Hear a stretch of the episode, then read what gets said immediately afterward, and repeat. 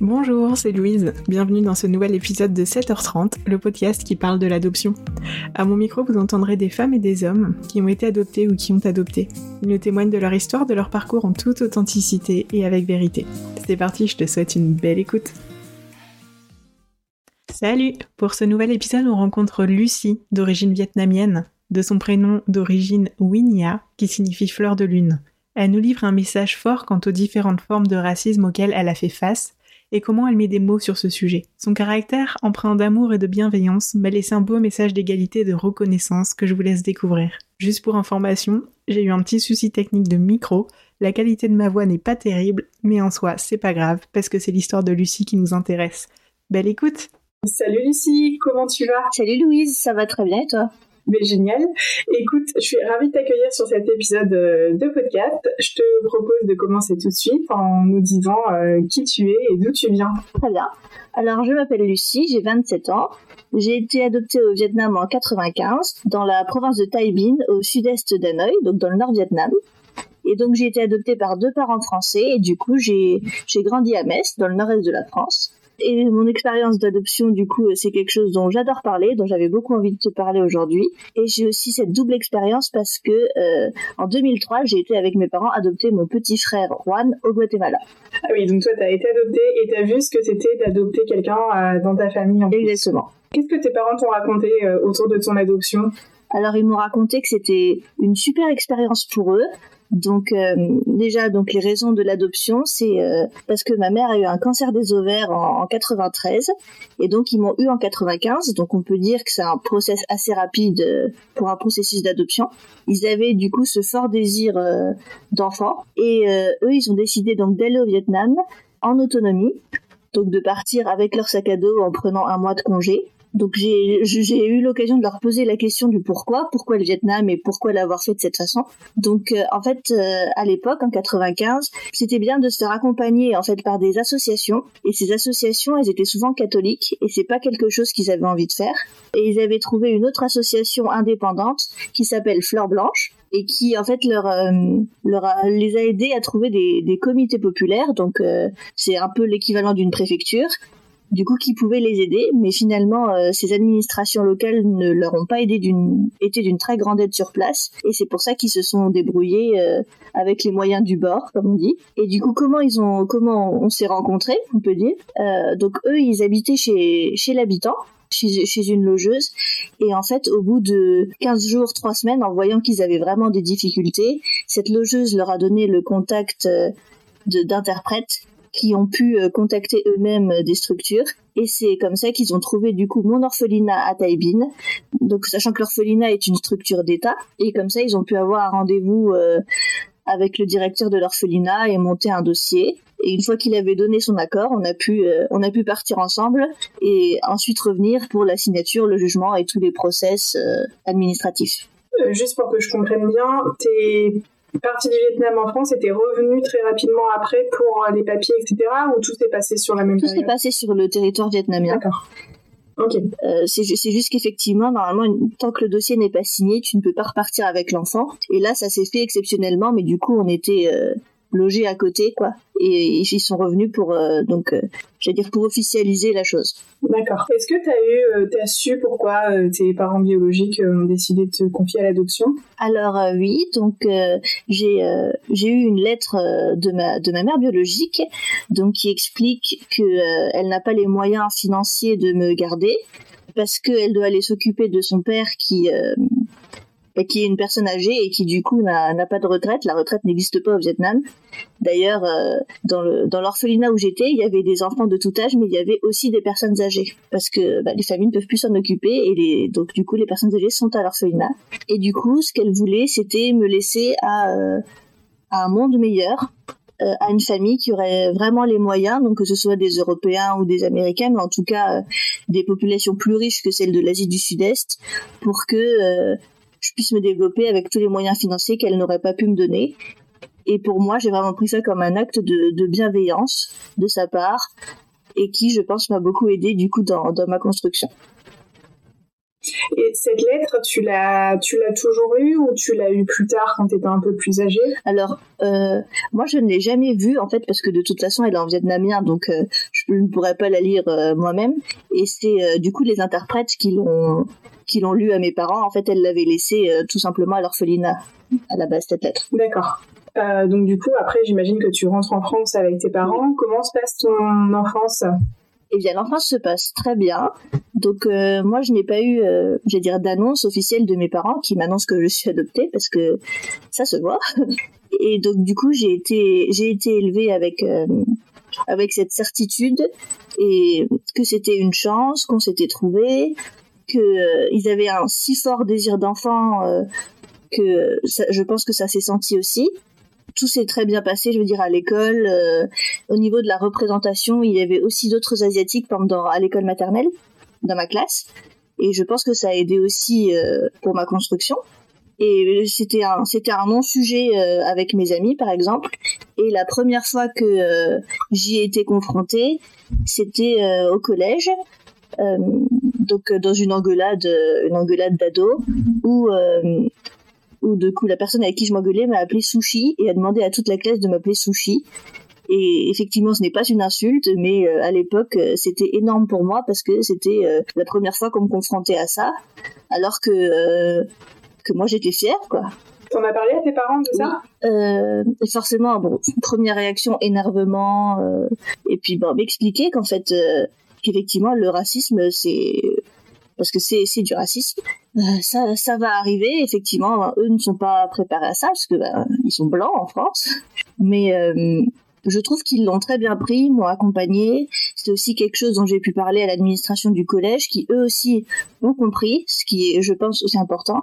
Euh, j'en ai, j'en avais parlé aussi à mes professeurs pour qu'ils soient un peu attentifs à comment, aux, interactions que je pouvais avoir en classe avec les autres élèves. Et finalement, c'est quelque chose qui qui s'est bien passé, enfin qui m'a pas laissé de grosses séquelles parce que euh, j'ai été bien accompagnée et j'ai tout de suite compris que le problème ne venait pas de moi en fait, que c'était eux qui étaient en tort. Mais euh, effectivement, ça aurait pu me laisser euh, d'énormes séquelles et aussi j'ai pu parler plus tard avec avec les gens avec qui ça s'est passé, avec qui je m'étais engueulée à l'époque, qui se sont excusés, qui m'ont qui m'ont dit que c'était inadmissible et que en fait c'est une engueulade d'enfants parce que j'avais j'avais 13 ans, on est encore des enfants, mais qui finalement est quand même révélateur de, quelque chose, quoi.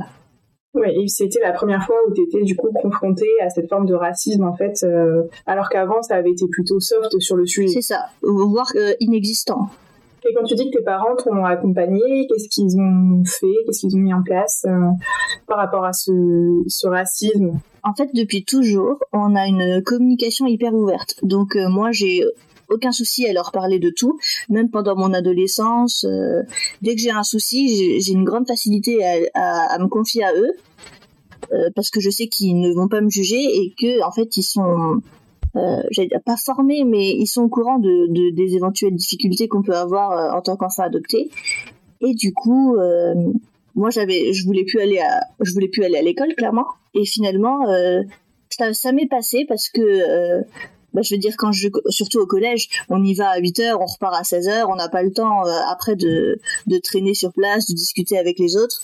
Donc euh, j'ai fait mon bout de chemin, euh, j'allais en j'allais en classe, je revenais puis je laissais couler et je faisais aussi bien comprendre aux autres que c'était totalement inapproprié quoi. Tu disais que tu as un petit frère qui a été adopté après toi, c'est ça? Est-ce que tu, tu, veux nous en parler? Parce que du coup, toi, tu as le côté. il a été adopté combien de temps après toi? Tu disais 8 ans, c'est ça. Donc, tu as vécu en fait aussi tout le, chemin de tes parents, le voyage, la rencontre avec ce petit frère. Je te laisse nous en parler un peu, un peu plus en détail. Comment tu as vécu cette expérience? Euh, donc mon petit frère s'appelle Juan et donc on l'a adopté euh, à Guatemala City et nous on logeait à Antigua qui est une région euh, volcanique en fait du Guatemala. Donc moi j'avais 8 ans donc j'ai arrêté l'école donc je devais être au CE2. Donc j'ai arrêté l'école pendant un mois et on est de nouveau parti. Euh, donc cette fois dans un cadre spécifique parce que euh, pour le Guatemala, en fait, il, nous donne une liste d'avocats spécialisés et il faut choisir un avocat parmi cette liste. Juste une mini question. Euh, C'était des échanges que tu avais avec tes parents avant cette, ce départ au Guatemala, de d'avoir un petit frère ou une petite sœur? comment c'est venu pour échanger entre vous ce, cette, cette, cette nouvelle adoption dans la famille Alors je t'avoue que j'en ai pas du tout souvenir. Ça s'est fait hyper naturellement. Bon après j'étais assez petite, mais je comprenais quand même bien de, de, quoi il, retournait. Mais j'ai pas du tout souvenir. je sais pas, ça s'est fait naturellement. Mes parents du coup viennent tous les deux d'une fratrie de quatre frères et sœurs. Donc je pense qu'ils m'ont dit aussi que, euh, enfin, ils ont tous des liens privilégiés avec leurs frères et sœurs, donc c'est quelque chose qu'ils voulaient que je connaisse aussi. Et puis, euh, euh, comme mon, mon process d'adoption a été très long et qu'on a fini mes papiers qu'à 6 ans, ça, après le temps que ça se fasse aussi le process pour adopter Juan, euh, bah 8 ans, ça, ça me semble assez logique comme temps du coup. Sinon, ça se serait fait sûrement un peu plus tôt, si ça avait été plus rapide. Est-ce que, je suis désolée, du coup, on s'égare un peu du sujet de ton frère, mais on va revenir un peu sur toi. Euh, qu'est-ce que tu entends par euh, que ton process d'adoption après 6 ans? On a eu des, des difficultés administratives, en fait, au niveau du jugement pour avoir l'adoption plénière. Donc l'adoption plénière, ça veut dire que ta mère biologique ne peut pas revenir te chercher si elle change d'avis et que tu as exactement les mêmes droits qu'un enfant biologique euh, face à tes parents adoptifs. Et donc euh, ça a pris énormément de temps parce qu'il fallait une lettre euh, manuscrite de la mère biologique qui écrit noir sur blanc qu'elle accepte de perdre ses droits parentaux, qu'elle accepte l'adoption internationale euh, et donc qu'elle abandonne son enfant. Très compliqué parce que c'est pas juste que ce soit la justice française qui qui gère les lois et ce qui se passe au Vietnam comment retrouver cette femme pour qu'elle écrive une lettre et comment la forcer à écrire ces mots qui sont enfin, très difficile euh, et euh, ce qu'elle a fait en blessant à l'orphelinat, c'est déjà un acte tellement difficile pour elle. Comment lui demander de revenir là-dessus et de, et de lui dire qu'elle m'abandonne alors que c'est pas du tout euh, son intention première. Et donc finalement, mes parents ont réussi à se battre contre ça et à passer outre. Donc il y a eu plusieurs jugements, ça a été assez compliqué. Et bon, heureusement, finalement, ça s'est fait, mais moralement, ça, ça a quand même été long pour eux forcément, il y a cette peur aussi, euh, même si on se doutait que ma mère biologique n'allait pas revenir me chercher, c'est quand même mieux quand c'est officialisé euh, dans les règles de l'art, on va dire.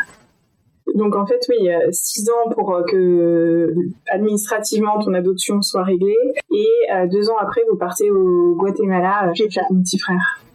Du coup, donc qu'on a été chercher à l'orphelinat, du coup j'étais avec eux, que moi j'ai un souvenir euh, très vif de, l'orphelinat, de voir plein d'enfants, euh, que ce soit des nouveau-nés ou donc euh, mon frère avait 10 mois quand on a adopté. Donc d'autres bébés de son âge, des enfants aussi de mon âge, donc qui avaient 8 ans, qui me faisaient des sourires. Et en fait, ça, même j'avais bien compris que ça, ça brise le cœur quoi, de les voir tous tous comme ça au même endroit parce que euh, ils sont nombreux. Et du coup, on a pu rencontrer donc euh, la femme qui s'occupait de mon frère. Donc, euh, je pense que c'est une, une, femme qui leur donne des soins, qui doit gérer, je pense quasiment une dizaine d'enfants. Elle était super heureuse pour lui. Elle avait les larmes aux yeux de nous le donner et de et de savoir bah, qu'il avait réussi à être adopté et qu'il partait pour vivre de nouvelles choses. Moi, j'avais envie de tous les adopter. Ils étaient tous mignons. puis, enfin, je pense que c'est surtout quelque chose que j'ai réalisé en voyant ceux de mon âge de voir que moi j'avais euh, j'allais dire la grande vie quoi je vais à l'école euh, euh, j'ai des parents super et eux ils attendent et on sait que plus plus on est âgé plus c'est compliqué ne serait-ce que pour la barrière de la langue et, et les éventuels traumatismes qu'il y a aussi plus on grandit quoi donc c'est sûr que c'est hyper fort Bon, évidemment aussi la rencontre avec mon frère est hyper forte. Au début, bah, j'ai pas réalisé tout de suite. Je me dis bon bah c'est lui quoi. enfin ça y est, c'est c'est la personne, euh, bah, sûrement dans ma vie, avec qui je vais passer le plus de temps. Donc euh, voilà, c'est lui. Et quand vous étiez au Guatemala, vous étiez dans une euh, famille aussi, comme tes parents en Vietnam? Alors on était dans une dans une résidence où en fait c'était plein de familles qui attendaient qui attendaient aussi d'avoir leur bébé.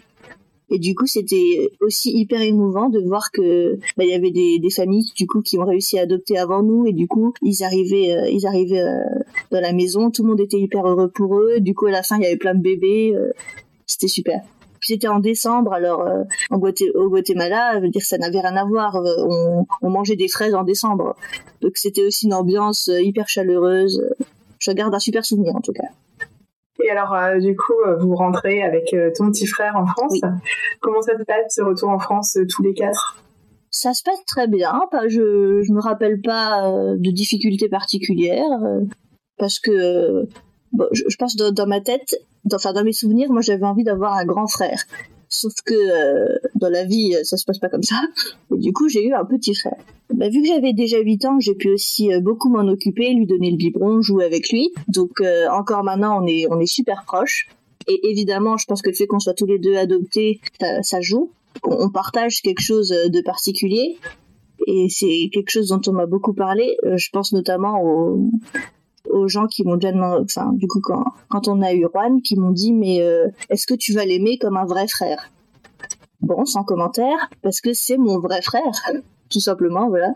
Je veux dire, euh, il me connaît depuis qu'il a 10 mois, donc euh, c'est mon, c'est mon frère, quoi.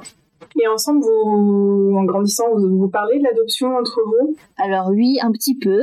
Juan n'a pas eu de lettre, mais il a une photo de sa mère biologique qu'il a vu, je pense, qui est dans son dossier. Moi, ce que j'ai pu voir aussi, c'est comment mes parents lui ont expliqué, en fait, et comment lui il réalisait les choses. Donc, par exemple, quand il parlait de sa mère biologique, il parlait de euh, la dame qui l'avait dans son ventre. C'était hyper mignon.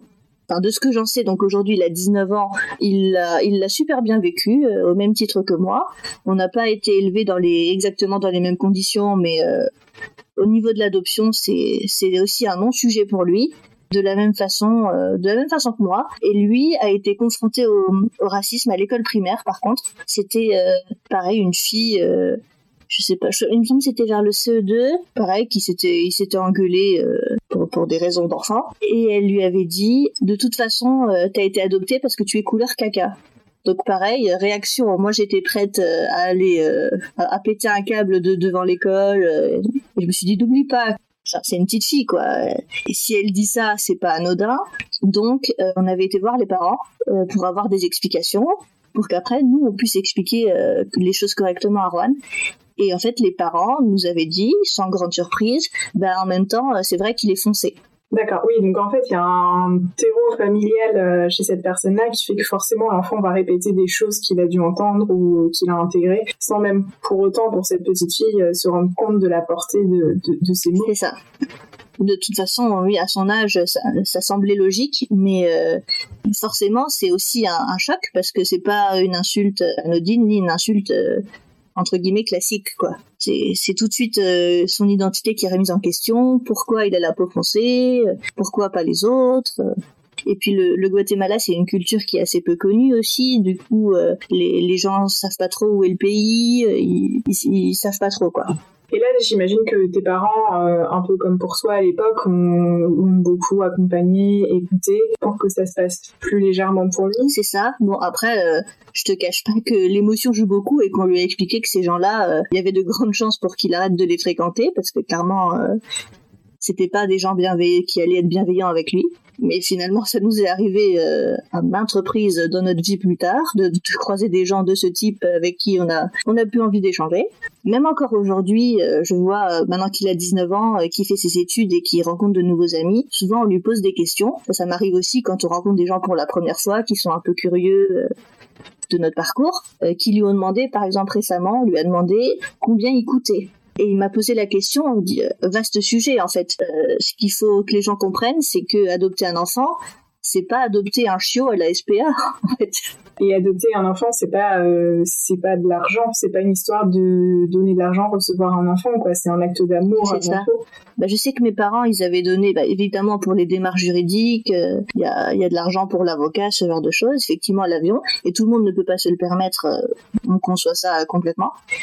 Et aussi, euh, je sais pour ma part, mais je pense que pour Ron aussi, ils ont dû faire un don à l'orphelinat, mais ça leur semblait euh, totalement normal. Je veux dire, euh, c'est une structure d'État qui en a besoin, quoi.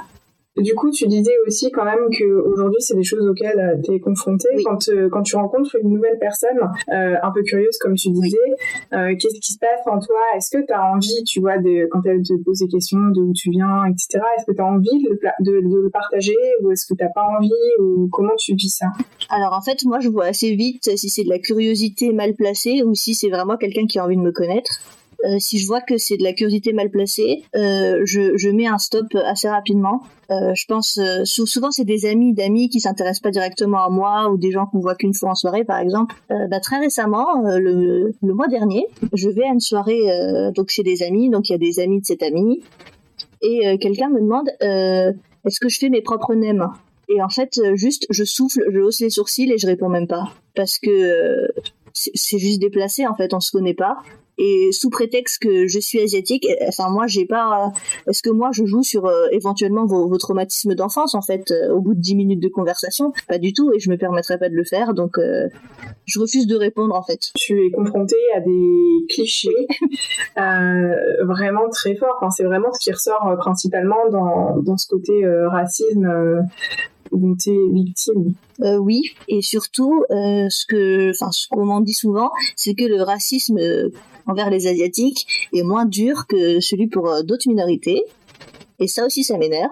Donc en fait, le racisme sur les asiatiques, je trouve qu'il est vachement adouci par rapport au racisme envers les autres minorités, parce qu'on me dit beaucoup que c'est pas grave, que les asiatiques ont globalement une bonne image, par exemple, je sais pas plus plus intelligent, par exemple, alors que euh, ça n'a rien à voir en fait. Euh, moi, ce que je leur dis souvent, c'est que le racisme, en fait, euh, c'est un délit, c'est pas une opinion. Enfin, ils, ils, ils, ont pas à faire ça à partir du moment où ils me disent quelque chose qu'ils n'auraient pas dit à quelqu'un d'autre qui n'est pas asiatique. Ça, ça ne me convient pas et surtout si on se connaît pas. Parce que euh, ça peut arriver euh, que j'ai euh, des blagues par mes amis que je connais depuis dix ans. C'est c'est complètement différent de quelqu'un que je connais depuis dix minutes et qui veut juste savoir d'où je viens et, c'est quelque chose qui s'est passé par exemple aussi quand j'ai fait mon Erasmus. Donc j'ai fait mon Erasmus à Berlin pendant pendant six mois. Je suis restée un an au complet après. Quand les gens me demandaient d'où je venais et que je répondais je viens de France, on me disait non mais euh, vraiment d'où est-ce que tu viens? Et c'est très énervant parce que j'ai parce que ma seule nationalité c'est la nationalité française.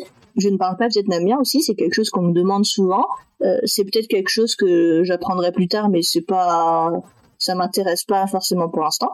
Et c'est vrai qu'en fait tous ces clichés qui sont en fait qui peuvent ne paraître rien pour les autres, c'est pour moi c'est l'accumulation aussi. C'est vraiment à chaque fois que je vais rencontrer quelqu'un, on va me demander bon t'es de quelle origine? À la limite ça, ça me dérange pas. C'est c'est vraiment pousser le truc. Euh, ah ouais, adopter, mais mais pourquoi?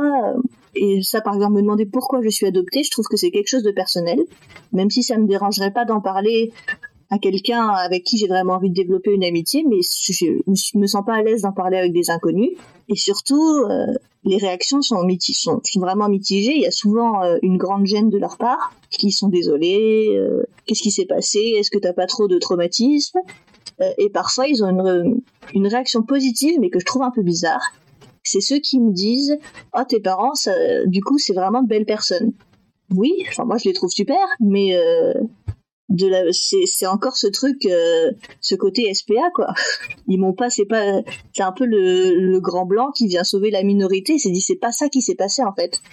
Et nous en tant qu'enfants adoptés on a en fait rien demandé à personne. Et puis heureusement qu'il y a un suivi. Enfin, je sais que mes parents, avant d'adopter, ils ont eu un, suivi psychologique, par exemple. Euh, il y a la police qui est venue chez nous aussi pour regarder euh, que tout se passait bien. Donc euh, c'est pas c'est pas du tout anodin. Et heureusement, euh, enfin, moi j'ai des amis pour qui l'adoption s'est plus mal passée, mais je trouve que c'est compliqué de, de vraiment distinguer. Est-ce que c'est l'adoption qui s'est mal passée? Est-ce que c'est c'est vraiment cet événement qu'ils ont mal vécu? Ou est-ce que c'est après l'éducation en fait juste de leurs parents adoptifs qui leur a pas convenu. C'est difficile de faire la différence, je trouve. Ouais, je suis d'accord avec toi. C'est des questions que je me pose aussi. Alors, euh, moi, j'avais déjà vu sur Instagram, c'était un, c'est un compte qui s'appelle Paye ton adoption, avec des témoignages et des clichés. Et j'avais vu, par exemple, qu'il y avait euh, des, des enfants adoptés qui finalement se retrouvent dans des familles racistes. Et pour moi, c'est, enfin, c'est complètement délirant, quoi. Je, comment ils ont pu en fait euh, passer ce process sans, enfin déjà le vouloir et ensuite aller au bout du, du process quoi. Euh, quelle est ta relation avec tes parents aujourd'hui? Alors euh, on a une relation vraiment fusionnelle. Euh, donc cette, cette, communication, comme je t'ai dit, hyper ouverte, qui s'est qui s'est jamais arrêtée. Donc euh, actuellement, avec les aléas de la vie, je vis chez eux et, euh, et en fait ça se passe hyper bien. Euh, faut savoir qu'en fait mon, mon, père a fait une, une dépression euh, suite à un burn-out euh, en 2007. Donc Juan n'avait que 4 ans, donc c'est pour ça que je parle que, que je dis qu'on a qu'on n'a pas été élevé exactement de la même façon parce que mes parents n'étaient pas dans les mêmes dispositions. Et c'est quelque chose aussi que moi j'ai dû gérer en tant qu'enfant, parce qu'en 2007 j'étais pas très vieille. Et finalement, je pense que c'est ces difficultés de la vie qui ont fait qu'on est vraiment devenu euh, hyper soudés, en fait, qu'on se soutient. Et je pense aussi que le fait du coup d'avoir été confronté à ça euh, bah, sur un, sur un sujet de santé mentale, tout simplement, ça a encore plus renforcé euh, notre envie, j'allais dire, de, respect, de tolérance, la prise de recul, ne pas juger les gens au premier abord. Et franchement, ouais, ça, ça se passe hyper bien. Je... T'as fait une crise d'ado un peu ou pas? Pas du tout. Bon, d'accord. ouais, je sais. Mon frère un peu, mais euh, aucune remise en question identitaire en fait. Plus le, le, classique euh, que les parents sont pénibles, on a envie de partir, ils comprennent rien à notre vie, mais aucun souci identitaire. Est-ce qu'il y a quelque chose dont on n'a pas parlé que tu as envie de nous partager? Euh, non, bah, moi je voulais vraiment te, parler de mon expérience parce que j'ai euh, une image très positive de l'adoption que j'ai rarement vue euh, autour de moi parce que je, je connais, enfin j'ai rencontré dans ma vie pas mal d'autres personnes adoptées qui n'ont pas le même parcours euh, par exemple ceux qui sont ceux qui n'ont pas été adoptés en orphelinat et qui ont été trouvés dans la rue, qui ont une construction complètement différente par exemple, euh, parce qu'ils ne savent pas d'où ils viennent par exemple. Parce que moi je connais la ville où je suis née, donc j'ai une amie qui est libanaise qui n'a aucune idée euh, de quelle partie du Liban elle vient et finalement dans sa construction ça c'est ça c'est compliqué et elle a été adoptée par sa mère seule aussi. Et j'ai aussi une autre amie en fait que mes parents ont rencontrée dans la dans la guest house dans laquelle ils vivaient au Vietnam, qui elle adoptait seule. Et à l'époque, c'était euh, encore plus compliqué euh, de s'en sortir seule. Et du coup, moi, j'ai repris contact avec euh, avec sa fille. Donc, on vient on, vient du même du même coin. Et elle, par exemple, n'assume pas du tout. Et on en avait parlé, je pense qu'on était au lycée, donc grande période de construction. Et elle m'avait dit que elle, quand on lui demandait, elle disait qu'elle était espagnole. Et ça m'avait vraiment fait de la peine pour elle parce que bah, vietnamien et espagnol, bon, on n'a pas grand chose à voir physiquement déjà. et le fait qu'effectivement pour elle c'était vraiment vécu comme une honte. Et je pense qu'elle avait pas du tout pu en parler avec sa mère qui avait ben, en tant que que mère célibataire avait dû avoir beaucoup plus de difficultés euh, sur tous les plans en fait euh, pour l'éduquer et pour euh, et pour l'adopter. J'ai envie que les gens se disent que ce soit les, les, enfants adoptés ou les gens qui veulent adopter que ça peut super bien se passer en fait à partir du moment où tout le monde en a envie que c'est que c'est réfléchi que vraiment moi depuis toujours alors autant j'ai eu j'ai d'autres soucis, liés, euh, voilà, à, mon identité, mais euh, cette certitude que euh, que mes parents et moi on était faits pour se trouver et qu'ils seront toujours là quoi qu'il arrive, c'est quelque chose vraiment qui m'a porté, qui m'a qui m'a aidé dans la vie. Je veux dire, prends un exemple bête, après une rupture où tu perds quelqu'un d'important pour toi, euh, moi je me suis toujours dit bah j'ai mes parents derrière euh, quoi qu'il se passe en fait euh, et je sais que que les gens qui qui me font des remarques racistes, qui me critiquent, que moi je n'ai rien à voir là-dedans en fait, et que c'est vraiment eux qui sont en tort, parce que je sais que que j'ai de la, de la chance d'être là quoi. Tu viens de dire que tu avais rencontré d'autres soucis par rapport à ton identité. Euh, oui, euh, je pense par exemple au fait que euh, j'en parlais il y a pas longtemps avec une amie, parce que c'est toujours bien d'en parler aussi de ces problématiques-là, que je suis je suis l'aînée d'une fratrie et que par exemple je pense que euh, je me suis mis beaucoup plus de pression que si j'avais été euh, la, cadette. J'en parle aussi avec mon frère du coup parce que souvent euh, je sais pas, je le vois faire quelque chose et je lui dis si ça avait été moi au même âge, ce serait ce serait jamais ce, ça se serait pas passé de la même façon. Et je pense aussi du, coup j'ai 27 ans, mais c'est un, processus qui m'arrive souvent en fait. J'analyse beaucoup les expériences que je vis, euh, qu'est-ce que ça m'a apporté, euh, euh, d'où ça vient, et c'est quelque chose aussi que je fais beaucoup chez les autres. quand je vois certains comportements, je me dis ah d'accord mais euh, pourquoi d'où ça devient euh, est-ce que c'est lié à quelque chose que tes parents ils ont vécu bon les gens sont plus ou moins à l'aise après avec le fait de m'en parler et souvent ils sont aussi pas au courant d'où peuvent venir euh, leurs comportements parce que ils ont pas interrogé leurs parents sur le sujet ou eux ne se sont pas posé la question. Mais c'est vrai que moi c'est quelque chose que je fais hyper naturellement de je, je veux savoir pourquoi je suis une, grande observatrice. Parfois, il faudrait aussi que je passe plus à l'action euh, au lieu d'analyser euh, pendant 20 ans la situation. Mais moi, j'aime bien ce, trait de ma personnalité parce qu'effectivement, je suis pas dans le jugement hâtif, euh, enfin hâtif, oui. Mais après, effectivement, c'est plus ou moins bien reçu par les personnes à qui j'en parle. Parce qu'effectivement il y en a qui n'ont pas envie de faire ce travail-là, il y en a qui ont aussi mis euh, plein d'expériences et de sentiments sous le tapis et qui n'ont pas forcément envie que qu'on en parle et de les ressortir, ce que je comprends bien. Et alors j'ai une petite question aussi, est-ce que tu as prévu de retourner au Vietnam? Est-ce que tu y es déjà retourné depuis euh, ta naissance ou est-ce que tu as aussi prévu d'y aller? Alors, je n'y suis jamais retournée, mais euh, c'est quelque chose que j'ai envie de faire, qui se fera euh, en temps voulu. C'est quand j'en parlais avec mes parents, ils avaient aussi envie d'y retourner quand on serait adulte ou quand on aurait plus, enfin, au, moins assez âgé pour comprendre euh, ce qui se passe, que ce soit pour moi ou pour Juan. Hein, et c'est aussi des voyages forcément qui eux les ont marqués parce qu'ils ont adoré le pays, donc forcément avec la notion sentimentale qui joue un énorme rôle là-dedans, mais euh, je ne sais pas si j'y retournerai avec eux, mais euh, j'y retournerai. Euh, je pense que c'est important pour voir ma ville natale, à quoi ça ressemble. évidemment, j'ai vu beaucoup de photos. Mes parents m'ont hyper vendu le truc, que c'était merveilleux, que les Vietnamiens sont super sympas. C'est aussi un endroit qui est fortement touché par le, le tourisme un peu moins que la Thaïlande, mais je veux dire la baie d'Along, c'est connu justement, pour, ça va pas être préservé très longtemps, donc il faut que j'y aille. ça devrait se faire. Est-ce que tu as le projet ou pas de retrouver ta, ta mère biologique? Alors pas du tout. Euh, les gens trouvent ça bizarre, mais euh, moi c'est quelque chose qui ne m'a jamais intéressé parce que déjà je me dis admettons on se voit, en fait, la barrière de la langue, bah, déjà serait qu'on pourrait pas communiquer ensemble. Euh, je n'aurais aucune idée de bah, par où commencer pour la trouver, euh, puisqu'elle a du, coup complètement changé de région, je suppose. Mais euh, effectivement, c'est pas du tout quelque chose euh, qui m'intéresse. Je saurais pas vraiment te dire pourquoi. Peut-être parce que je suis tellement du coup installée moi dans dans ma vie de mes parents sont mes parents en fait.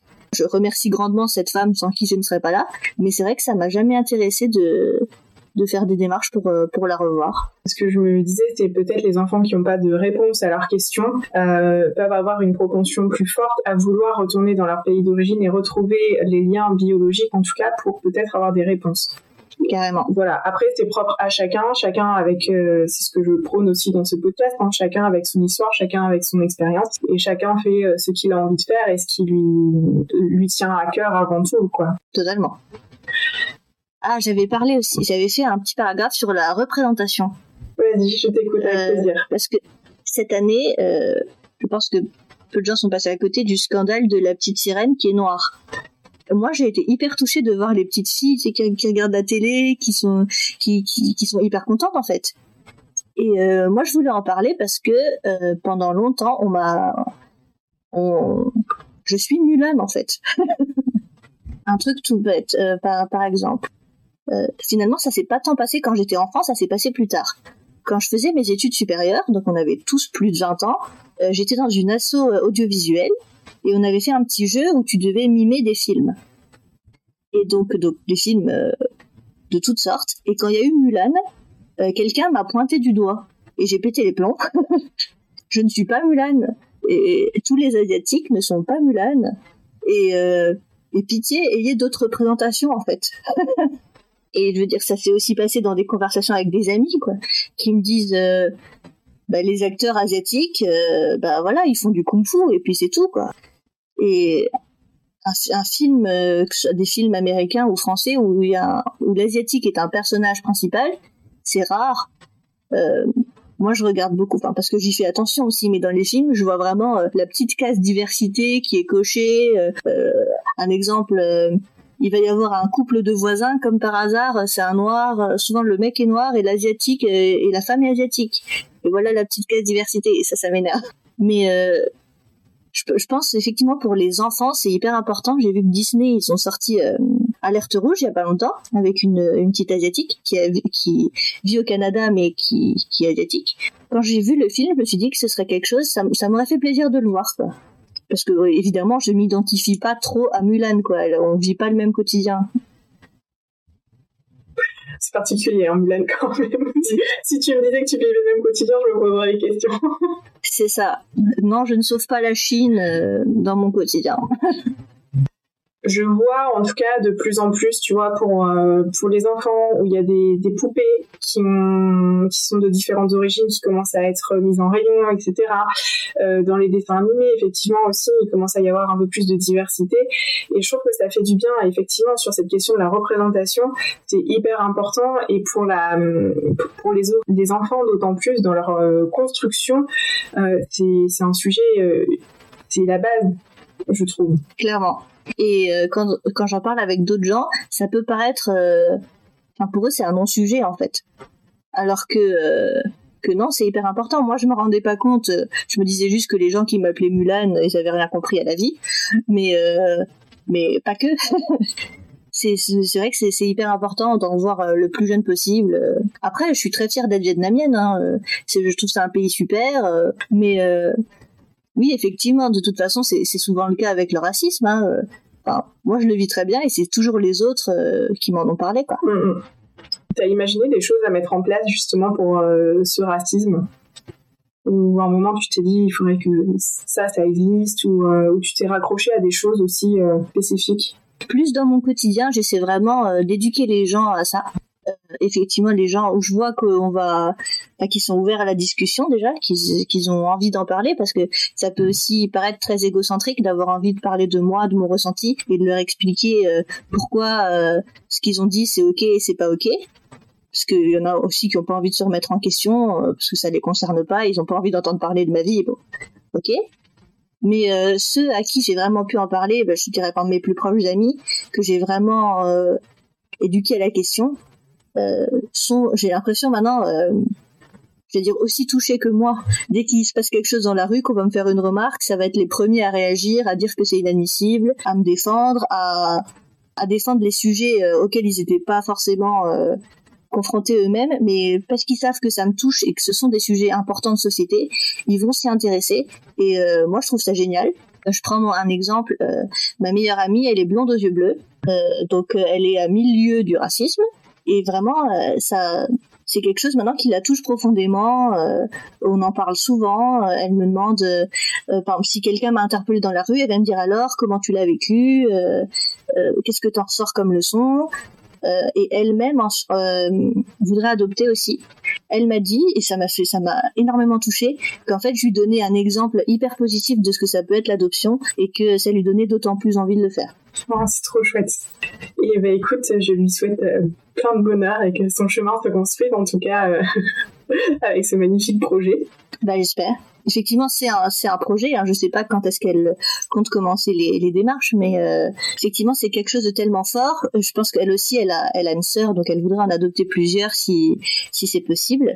Après, effectivement, c'est c'est un chemin compliqué, mais qui qui vaut tellement le coup. Et évidemment que après, moi, je serai là pour la pour l'accompagner euh, là-dedans. Euh, mais euh, c'est je trouve ça génial. Et toi, tu t'es déjà posé cette question d'adopter des enfants? Oui, mais mais pas tant. Enfin, je vais pas trop penser aux enfants de manière globale pour l'instant, déjà. mais par exemple, avec mon dernier copain, on, on en avait déjà parlé, mais à une soirée, donc avec d'autres gens. Donc on en parlait euh, globalement. Quoi. Est-ce qu'on aura des enfants ensemble? Peut-être un jour, euh, à partir de 30 ans, je sais pas, voilà. Des trucs assez globaux. Et euh, il a dit, ouais, mais peut-être que Lucie, elle a cette envie d'adoption. Et je dis, bah, pas forcément en fait. oui, j'ai envie par me reproduire des schémas d'éducation que mes parents m'ont donnés. Après, est-ce que ce sera un enfant adopté ou un enfant biologique? Je me pose pas la question. J'attends d'avoir déjà le désir d'enfant et puis on verra à ce moment-là. Voilà. Une chose à la fois. Super. Écoute, je te remercie infiniment d'avoir euh, participé à cet épisode du podcast. Merci beaucoup pour ton partage d'expérience. C'était hyper précieux pour, euh, pour toi, comme je l'ai compris, pour moi aussi et pour tous ceux qui nous écoutent. Je mettrai ton compte Instagram dans les notes de cet épisode. Comme ça, les personnes, euh, celles qui écoutent cet épisode, si vous avez envie d'échanger avec Lucie, lui faire un petit retour sur cet épisode, je pense que ça lui fera super plaisir. J'adore en parler, donc n'hésitez pas. je te remercie infiniment, Lucie. Et je te dis du coup à très bientôt. Ben merci à toi Louise et merci de, nous donner à tous l'opportunité d'en parler. Parce que comme tu dis, c'est un sujet dont on parle pas beaucoup, alors que euh, il y a tant à dire et tant de chemins. Euh, il y a autant de chemins que de personnes adoptées, donc euh, c'est bien que tout le monde ait la parole pour en parler. Et voilà, c'est fini pour cet épisode. Si tu souhaites faire passer des messages ou réagir à cet échange, tu peux le faire sur le compte Instagram 7h30.podcast. Je me ferai un plaisir de les relayer à la personne qui vient d'échanger avec nous. D'ailleurs, si cet épisode t'a plu, je t'invite à en parler autour de toi et à mettre 5 étoiles et un commentaire si tu en as envie sur Apple Podcast. Ça permet de donner de la visibilité au podcast ainsi qu'à tous ces échanges. Et si tu as envie de partager ton histoire et ton parcours à ton tour, je t'invite à remplir le formulaire qui est en lien dans les notes de ce podcast. J'échangerai avec toi avec grand plaisir. En tout cas, d'ici là, je te dis à la semaine prochaine.